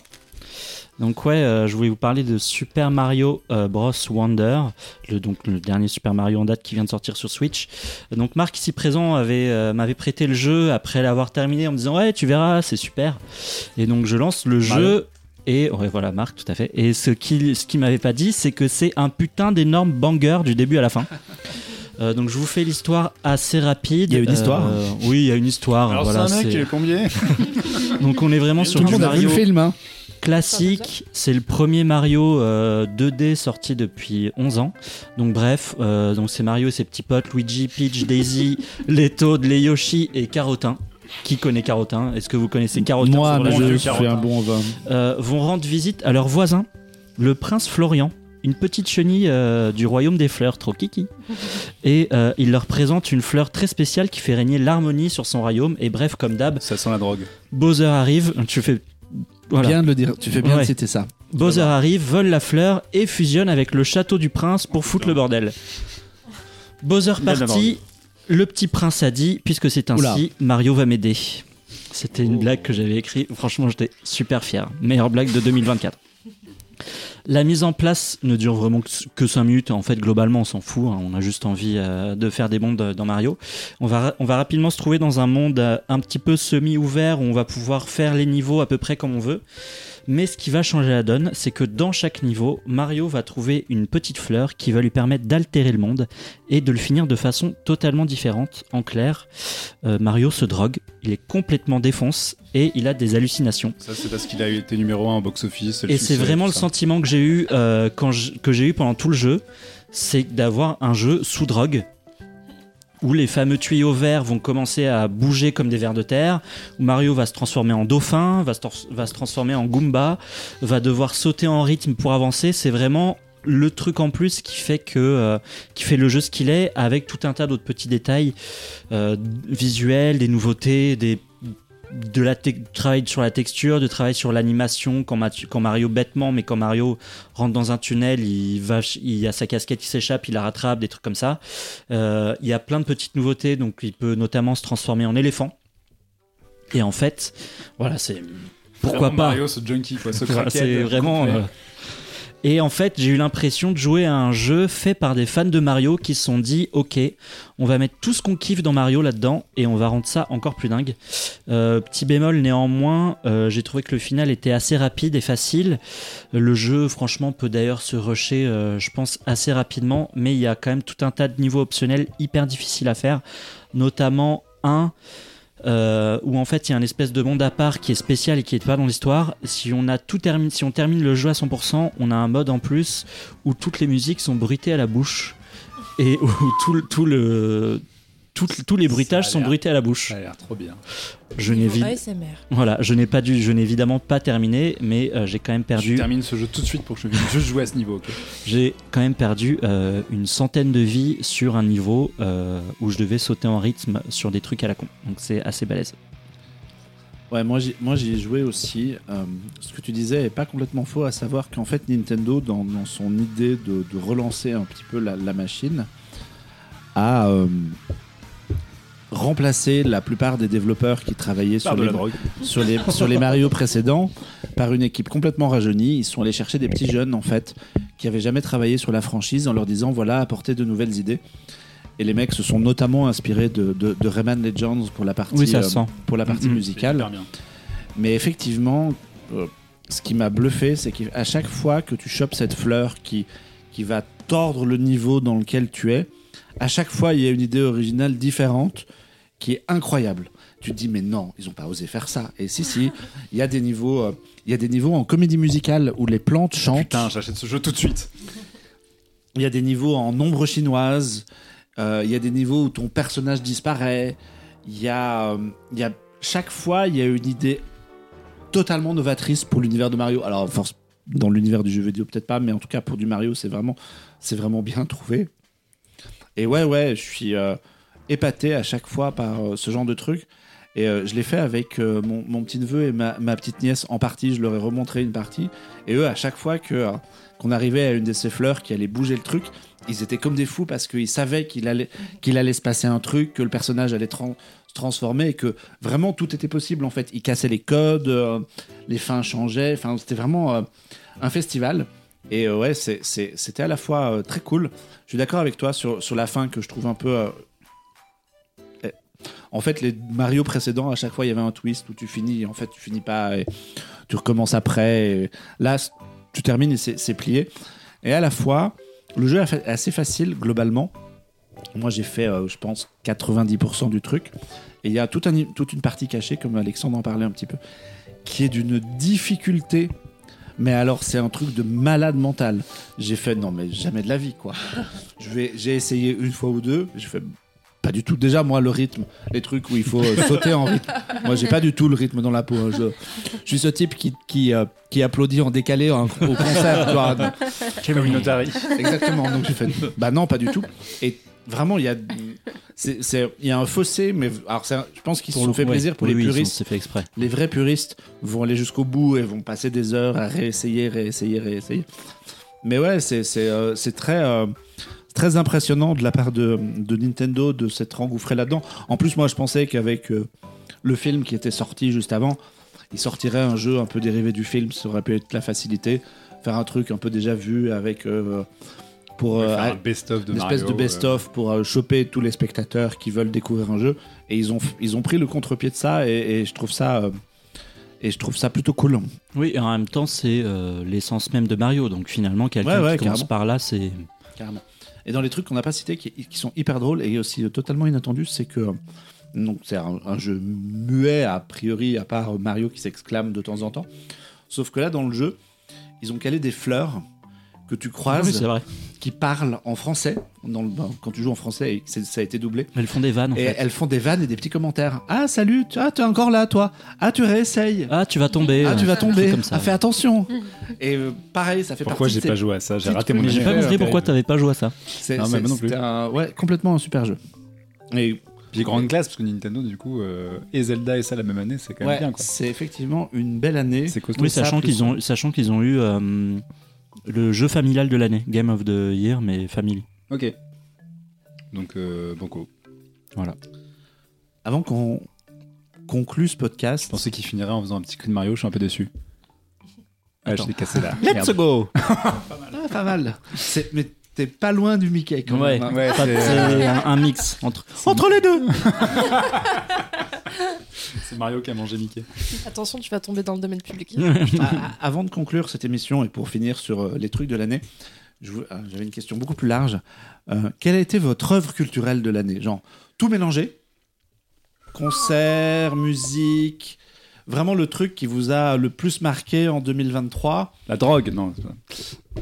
Parce que on- on- 2000 il y a à plein de niveaux 2023 ça avait été, ça a été une année un peu euh, difficile mais euh, il y a, culturellement c'était une année je crois plutôt cool Euh, qu'est-ce qui vous a marqué le plus en 2023 tout mélangé qui vous a procuré le plus d'émotions qui vous a fait le plus vibrer le plus réfléchir? Est-ce que ça a un rapport avec ton pull? Non. Il a un pull Angèle. Hein, je tu as une réponse j'ai une réponse. Ouais, euh, Bruce Springsteen en concert. Mais c'est pas l'année prochaine. Bah, c'était aussi en C'était en 2023. 2023. C'est les deux. Ah ouais, putain. N'arrête plus. Voilà. Ok. Euh, moi, je, tiens, je vais citer un truc parce que j'ai fait chier beaucoup de gens avec cette année, et alors que techniquement c'est un film de 2024. Euh, mais c'est probablement la séance qui m'a le plus bouleversé et euh, j'en ai pas, j'ai pas arrêté d'y penser pendant quelque chose, ce qui fait que je l'ai revu. Euh, c'est en français Le Royaume des Abysses, film d'animation chinois. On parlait de cinéma d'animation, décidément tout est lié. Que j'ai vu cet été au NIF et en fait on est sorti. euh, je- J'avais déjà des échos de, bah, de vous qui l'aviez vu à Annecy mais qui n'étiez pas non plus euh, à Donf. Oui, mais bon, on en Et des gens du NIF qui m'ont dit euh, ouais, mais, ouais, qu'ils l'avaient vu en screener parce que forcément le producteur l'a envoyé sur, un, sur leur ordi quoi et notamment euh, bah, notre pote Arca qui l'avait vu sur son 15 pouces et qui m'a dit mec déjà sur le 15 pouces j'ai cru que j'avais crevé alors au cinéma je sais pas ce que ça va donner et euh, ça m'a retourné les yeux ça m'a retourné le cœur c'est absolument euh, fascinant pour moi c'est le plus beau film d'animation de l'année ça explose même le Miyazaki euh, dans le genre émotion parce que il y a vraiment cette ambition du cinéma chinois de faire un peu leur Ghibli c'est réussi en étant esthétiquement complètement différent parce que c'est de la 3D. Et euh, c'est incroyable et ça sort chez KMBO au mois de le février. 21 février ouais Donc voilà, Et je vais retourner, je vais 3D. repleurer toutes les larmes de mon corps devant, ça va être terrible, mais euh, allez-y, c'est absolument formidable. Et ça sort en février, là, le 16 ou le 14. je sais 21 plus. 21 21, 21 pardon. février Voilà, le royaume des abysses.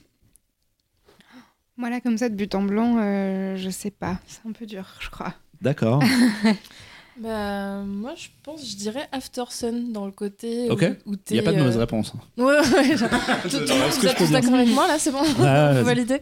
Euh, non, non, mais dans le côté, ça te colle à la peau pendant plusieurs jours et t'y repenses et tu repleures euh, comme ça. T'es là dans le métro et t'as juste envie de pleurer en repensant à ce film.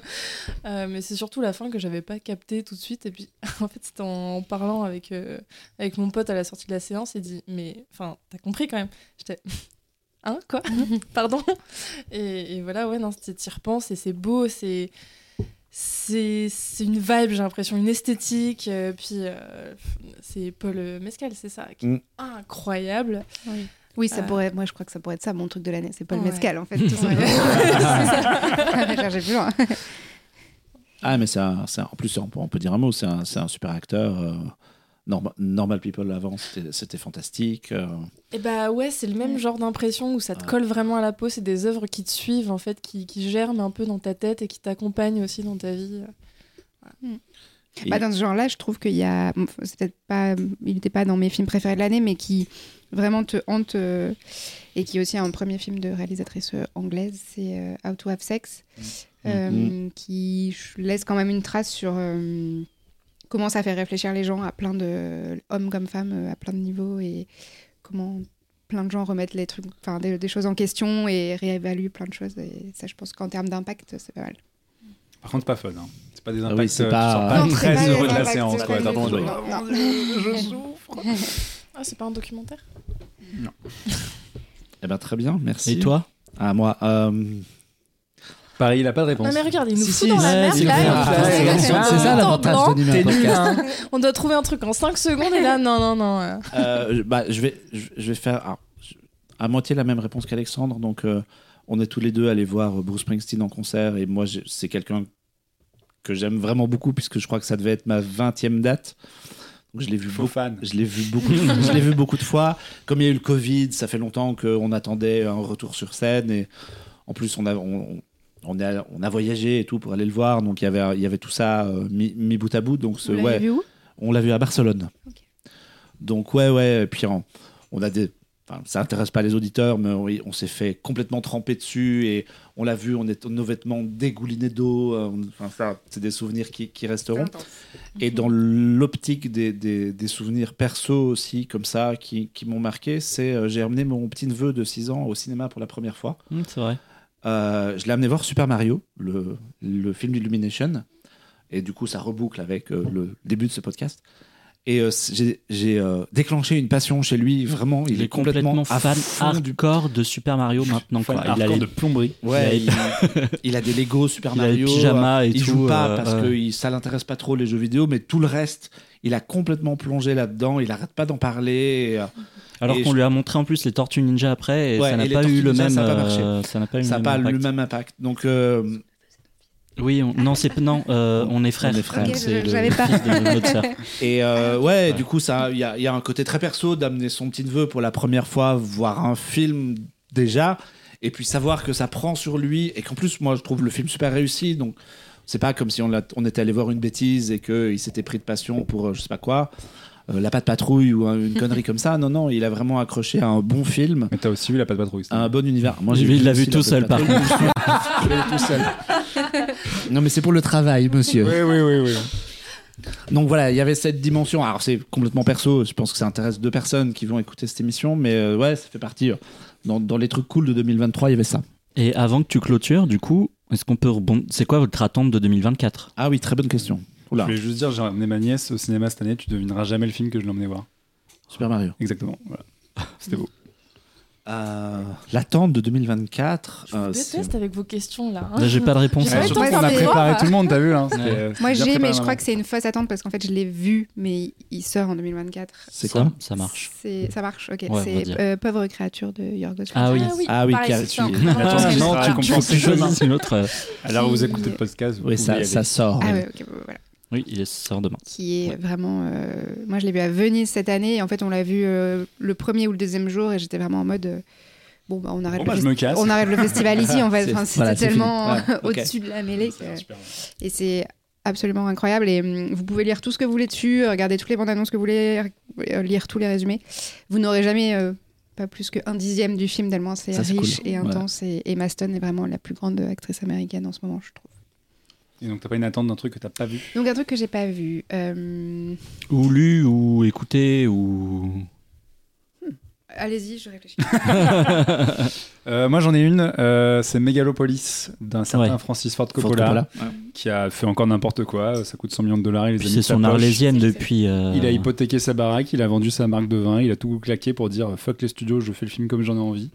Euh, puis bon, c'est un type qui a fait deux trois films sympathiques quoi. Donc, Oui, et puis euh, il voulait faire ce film depuis. euh, Et oui, ça fait 15 ans qu'il le traîne minimum. quoi. Ouais. euh, en plus, tous les acteurs qui ont bossé dessus, notamment Adam Driver et tout, disent tous que le tournage était un délire absolu et qu'ils attendent, enfin, ils pensent que ça va être monstrueux.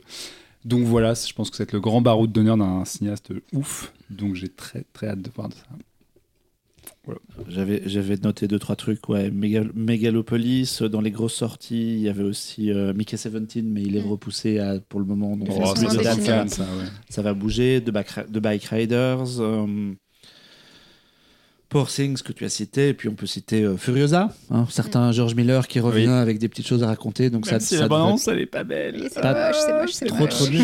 Alors en- moi, en bon fanboy d'une, d'une vieille franchise de, de 20 ans, Master of the. euh, Universe. Ah non, pas du tout. G.I. Ah, ça, j'allais, pas citer ça, j'allais citer euh, euh, le- Transformers. le, spin-off animé du Seigneur des Anneaux, La Ah, guerre des merde, Rim, qui ouais. est daté pour 2024 et dont on a vu des images Mm. alléchantes. Mais je- j'ose pas trop me lancer dans ces trucs-là parce qu'en ce moment, tellement de choses sont Ouais. repoussées du- de six mois que euh, si ça tombe, on le verra en 2025. J'ose pas trop me, me mouiller, mais en tout cas, euh, 2024 est une année qui s'annonce plutôt coolos. Mhm. Je pense qu'on a deux trois choses, on aura deux trois choses à raconter à ce micro dans euh, dans, dans les prochains euh, numéros. Tout le monde a répondu ou pas? Tout le monde a l'impression. Bah, du Bah, coup, en toi, fait, t'avais si, une. j'ai trouvé. Alors, on peut pas dire que ce soit une, une attente folle, mais c'est plutôt une curiosité, et parce que je pense que ça va être complètement ma cam. C'est euh, euh, un mec qui s'appelle Florent Bernard, qui est euh, le Floodcast. Je sais pas si vous Ah avez oui, Flaubert, euh, Flaubert. qui, a, qui a écrit euh, Ah, Vermine. sûr. qui a écrit Vermine, qui est super. Et c'est un mec, bon, moi je suis en train de me faire tous les euh, genre sur 10 ans, donc je, vraiment j'en écoute tous les jours, donc je suis vraiment à fond dedans. Mais il a réalisé son premier film, enfin écrit et réalisé son premier film, qui s'appelle Nous les Leroy, qui va sortir euh, là en avril. Moi, j'ai été juste faire un espèce de petit making-of sur le dernier jour du tournage, mais il me l'a vendu comme un truc entre Richard Linklater et Judd Apatow. J'étais là, c'est pour moi, let's go. C'est une, ambitieux. c'est une histoire familiale, c'est un couple qui, Charlotte Gainsbourg, José Garcia, euh, de genre quinca, qui vont divorcer, et lui, un peu, je crois, en une espèce de dernière tentative désespérée, va l'emmener euh, faire un espèce de tour des lieux de... emblématiques de leur couple, je crois. Et voilà, c'est une comédie familiale, mais je crois qu'elle est très émouvante, c'est un peu inspiré de sa vie à lui, et comme je trouve que c'est un mec qui est très talentueux, euh, j'ai hâte de voir ce que ça va donner. Ah bah carrément, ouais, c'est, c'est, c'est noté dans les, euh, Dans les dans, les, agendas. dans les agendas et dans les listes de, de choses à voir. Et On va- toi, Morgane, du coup Elle Ah oui, pensait passer entre les gouttes. Ah, Cyril elle est disait vert du rien. fixement pour que Elle personne disait rien, elle disait, je, je vais disparaître derrière cette bouteille de bière. Non, bah, moi, ma grosse attente de 2024, c'était euh, le Sofia Coppola, Priscilla, que j'ai vu. Donc voilà, On est c'est sorti, une attente. c'est bon. C'est réglé, Voilà, fini. ouais. On peut plier Ah, 2024, donc passer on à la peut plus en suivante. parler, c'est fini. Bon, bah. euh, Non, non, bien ça t'a plu? Ah ouais, moi j'ai adoré. Bah déjà, euh, Sofia Coppola, je l'adore, mais là en plus, le traitement de l'histoire, enfin ça m'a parlé à un million de niveaux. Donc euh, non, non, j'ai vraiment adoré, je vous le conseille. Le, plus la première partie, je trouve qui est mieux mise en scène que la, que la deuxième, ou qui devient un peu plus longue, après qui devient plus euh, biographie euh, que, que la première, où en fait, ce que j'ai beaucoup aimé, c'est le, bah, encore une fois, le multi-point de vue que tu peux avoir sur cette scène. C'est-à-dire que en fait, t'es la jeune fille, t'es la jeune fille qui se fait séduire par Elvis Presley, t'as les papillons dans le ventre, et en même temps, t'es la meuf de 30 ans qui dit non, ne fais pas ça, je vais mettre un point dans la gueule à Elvis Presley. Donc euh, non, je trouve que, que c'est assez bien amené. Et puis euh, très très malin, très sobre et je trouve que même si euh, c'est euh, ça s'inspire d'un vrai vécu, on retrouve quand même la touche euh, Sofia Coppola que j'adore. Euh, donc euh, non non, pour moi c'est une réussite. Et euh, donc en attente euh, Iron Claw. Voilà. La Ah sauce, oui, c'est vrai, complètement, oui. Ouais, Zac Efron. Et l'acteur de Ouais. The Bear, Oui. Jérémy Allen en plus. Qui a Bah pris voilà. 18 kilos de muscles pour le film. Comme il en avait pas assez. Faut que je vous montre une photo quand même. Mais c'est absolument pas C'est radiophonique. un, Voilà. po- c'est un podcast audio. Tapez Jérémy on va euh, White décrire, on va faire une audio description de la photo. Une Oh. interview que j'ai fait avec lui. Ah, Ah oui, d'accord, ok. Il a pas compris qu'il était filmé, donc le mec s'est fumé des clopes et voilà, il était minuit heure française et il est dans sa maison de campagne et voilà, Excellent. Avec ses gros muscles. avec ses gros muscles. Et il m'a expliqué comment il avait pris tous ses gros muscles. Voilà. Allez, on va fermer tout doucement le, le livre de 2023. Culturellement, c'était une chouette année. On a bu des coups, on, a pas mangé, du reste, on a hein. mangé de la frangipane. Jean-Victor a Oui. chopé la fève. Oui. On est donc prêt pour affronter 2024. Je voulais faire des bisous à plein de gens, aux copains de Bonus Tracks, qui, euh, le label de podcast qui euh, nous accompagne cette année. Allez, allez écouter leurs épisodes. Je voulais faire des bisous à Amandine et Mathieu qui nous ont euh, lâchés pour cette fois-ci, mais qui nous ont accompagnés toute l'année dernière. Euh, je voulais faire aussi des bisous à Perrine Kenson qui devait être avec nous ce soir et qui a eu un petit contretemps. Contre-temps.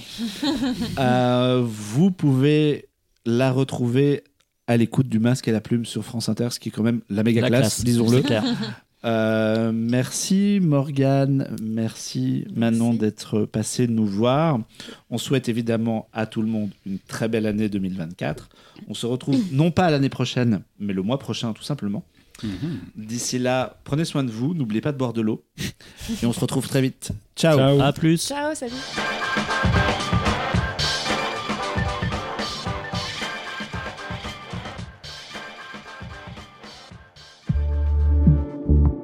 bonus.